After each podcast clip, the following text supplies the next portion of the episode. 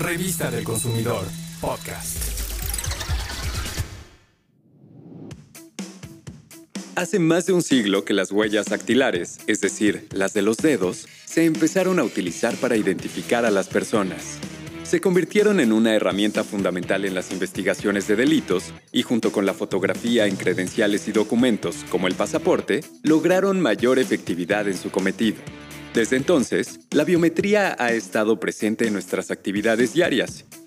Biometría es un término que deriva del griego bios, que significa vida, y metron, medida.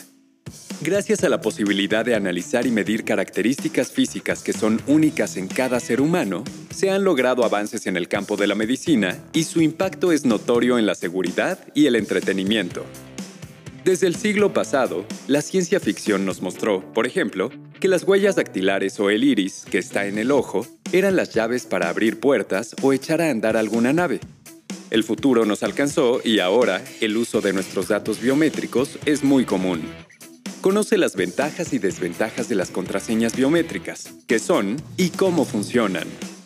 La seguridad de nuestros datos personales y la protección de nuestras cuentas bancarias o de las redes sociales es un tema crucial. Lo más avanzado en tecnología para salvaguardar la seguridad es usar los datos biométricos y por ello han ganado popularidad. Es una forma innovadora de autenticación o reconocimiento de una persona dentro de los medios digitales, lo que se traduce en mayor seguridad para empresas y usuarios. Además de las huellas dactilares y el iris de los ojos, tenemos más datos biométricos como la forma de nuestro rostro o incluso la manera en la que hablamos. A continuación te damos algunos ejemplos de cómo y en dónde se utilizan las contraseñas biométricas.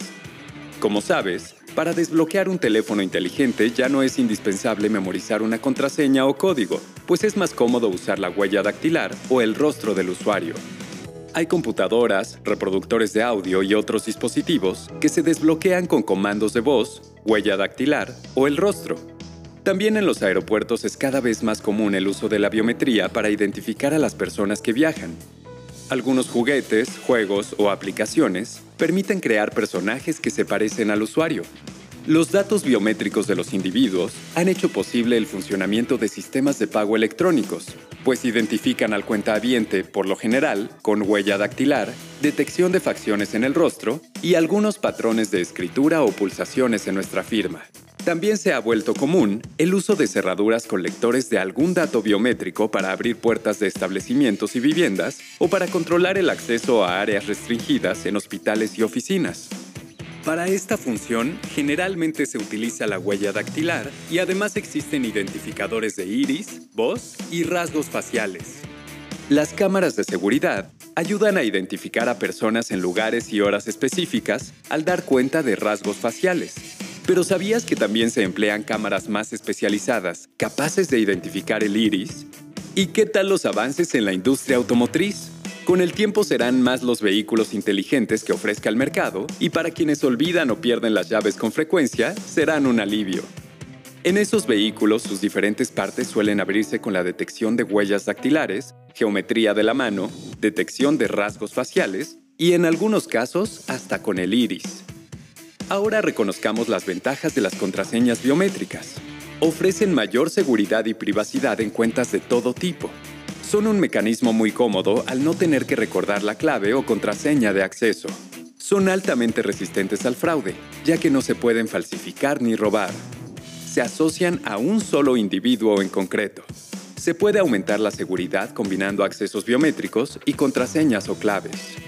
Es necesario conocer también las desventajas de las contraseñas biométricas. En caso de que el usuario necesite que otra persona tenga acceso a alguna de sus cuentas o dispositivo, su casa o negocio, le sería imposible. Los dispositivos de reconocimiento pueden tener fallas técnicas. Es posible que los rasgos biométricos sufran variaciones por edad, enfermedad, estética o accidente. Conocer mejor la combinación entre la biometría y la tecnología te ayuda a aprovechar mejor sus ventajas y a usar cada vez más tus datos biométricos como credenciales de acceso. Para más información, revisa la revista del consumidor número 557. Y recuerda, un consumidor informado es un consumidor responsable. Revista del consumidor, podcast.